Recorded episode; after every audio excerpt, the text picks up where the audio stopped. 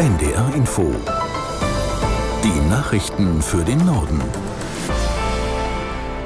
Um 8.30 Uhr mit Astrid Fietz. Israel hat bei einem groß angelegten Angriff weitere Ziele im Gazastreifen bombardiert. Dabei sind wieder viele Menschen ums Leben gekommen. Caroline Wöhlert aus der NDR Nachrichtenredaktion mit Einzelheiten. Nach palästinensischen Angaben wurde bei dem Angriff ein Flüchtlingslager getroffen.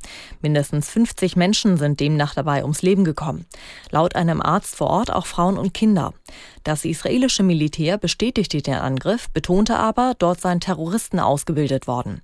Zudem habe man unter anderem einen hochrangigen Hamas-Kommandeur getötet, der sich in dem Flüchtlingslager aufgehalten habe. Im Gazastreifen wird die humanitäre Lage unterdessen immer schlimmer. Nach Angaben der Vereinten Nationen sind gestern zwar fast 60 Lkw mit Lebensmitteln, Wasser und medizinischen Produkten angekommen. Um die 2,2 Millionen Menschen vor Ort mit dem Nötigsten zu versorgen, müssen es jedoch täglich 100 Lastwagen sein. UN-Generalsekretär Guterres hat sich besorgt über die Verschärfung der Kämpfe zwischen der israelischen Armee und der Hamas geäußert. Guterres betonte erneut, oberste Priorität müsse der Schutz von Zivilisten haben. Die Menschenrechte seien eindeutig und könnten nicht ignoriert werden. UN-Flüchtlingskommissar Grandi forderte eine Feuerpause zur Versorgung der Betroffenen. Damit könne zumindest diese Todesspirale gestoppt werden, so Grandi. Das Bundeskabinett will heute den zweiten Teil des Migrationspakts beschließen. Es geht um Regelungen, die Asylbewerbern einen schnelleren Zugang zum Arbeitsmarkt ermöglichen sollen. Aus der NDR Nachrichtenredaktion Birgit Bröcheler. Bisher dürfen Asylbewerber in Erstaufnahmeeinrichtungen in den ersten neun Monaten keine Arbeit aufnehmen. Unverständlich sei das, befand Bundeskanzler Scholz kürzlich, vor allem in Zeiten von Arbeitskräftemangel. Deshalb will die Bundesregierung das Arbeitsverbot für Geflüchtete nun lockern. Der Gesetzentwurf sieht vor, dass Asylbewerber bereits nach drei bis sechs Monaten eine Arbeitserlaubnis beantragen können, auch wenn ihre Verfahren noch nicht abgeschlossen sind. Die Wirtschaft unterstützt das Vorhaben und hofft auf neue Arbeitskräfte. Auch der Städte- und Gemeindebund sieht den Entwurf positiv. Er fordert sogar eine komplette Aufhebung des Arbeitsverbots, in der Hoffnung, dass die Kommunen dann weniger Sozialleistungen zahlen müssen. In Großbritannien startet heute eine internationale Konferenz zum Thema KI-Sicherheit.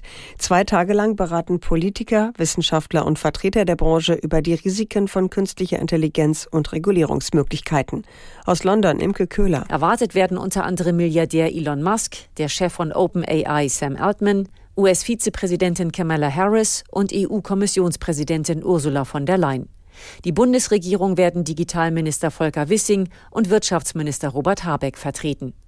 Obwohl dem Thema KI-Sicherheit große Bedeutung beigemessen wird, musste die britische Regierung wegen ihrer Gipfelplanung im Vorfeld einige Kritik einstecken. So halten es manche für einen Fehler, dass auch China eingeladen wurde. Andere fühlen sich ausgeschlossen.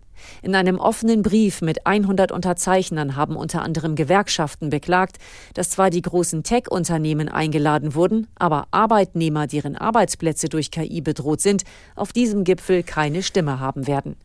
Zudem wird davor gewarnt, sich bei diesem Treffen zu sehr auf mögliche Weltuntergangsszenarien zu fokussieren. Vor allem in Mecklenburg-Vorpommern dauert die Genehmigung neuer Windkraftanlagen offenbar zu lang. Einer Umfrage der Nachrichtenagentur dpa zufolge sind von deutschlandweit etwa 30 sogenannten Untätigkeitsklagen gegen Behörden allein 19 in Mecklenburg-Vorpommern angestrengt worden. Durchschnittlich 16 Monate dauere eine Genehmigung dort. Deutschlandweit seien es dagegen im Schnitt nur neun Monate. Der Bundesverband Windenergie schätzt den Nutzen von Untätigkeitsklagen aber als gering ein, da Gerichtsverfahren ebenfalls lange dauern. Nach dem Hochwasser in Schleswig-Holstein vor eineinhalb Wochen will die Landesregierung heute mit Kommunalvertretern über den geplanten Wiederaufbaufonds beraten. Sie hatte kurz nach der Sturmflut zugesagt, dass es finanzielle Hilfen für Betroffene geben soll. Aus Kiel, Anna Grusnick. Sönke Schulz vom Landkreistag sagte im Vorfeld des Treffens, er erwarte, dass die Landesregierung Eckpunkte zum Volumen des angekündigten Wiederaufbaufonds nennt und konkretisiert, welche Maßnahmen förderfähig sind. Laut Staatskanzlei geht es vor allem darum, sich auszutauschen und einen gemeinsamen Überblick über die Auswirkungen der Sturmflut zu gewinnen. Mit konkreten Zahlen ist demnach heute allerdings noch nicht zu rechnen. Die zu erwartenden Hilfen sollen in einer Regierungserklärung am Freitag konkretisiert werden, so eine Sprecherin. Auch in den Ausschüssen des Landtages sind die Folgen der Flut Thema. Die Abgeordneten wollen sich von der Landesregierung darüber informieren lassen, welche Mittel bereitgestellt werden, um die Schäden zu beseitigen und was die Erkenntnisse der Flut für den künftigen Küstenschutz an der Ostsee bedeuten. Der Pharmakonzern Bayer ist im Zusammenhang mit seinem glyphosathaltigen Unkrautvernichtungsmittel Roundup in den USA erneut zur Zahlung von Schadenersatz verurteilt worden. Ein Geschworenengericht sprach einem an Krebs erkrankten Kläger umgerechnet etwa 314 Millionen Euro zu. Es ist bereits der dritte Roundup-Prozess, den Bayer in diesem Monat verloren hat. Zuvor hatte der Konzern neun ähnliche Prozesse in Folge gewonnen. Die beiden Online-Netzwerke Instagram und Facebook können ab heute auch ohne Werbung genutzt werden. Dafür hat der US-Mutterkonzern Meta ein Bezahlabo eingeführt. Nutzer und Nutzerinnen müssen demnach in Europa 10 und 13 Euro pro Monat bezahlen. In den ersten vier Monaten decken die Kosten alle Accounts eines Nutzers ab. Ab März kommenden Jahres werden für jedes weitere Konto zusätzlich sechs bis acht Euro fällig.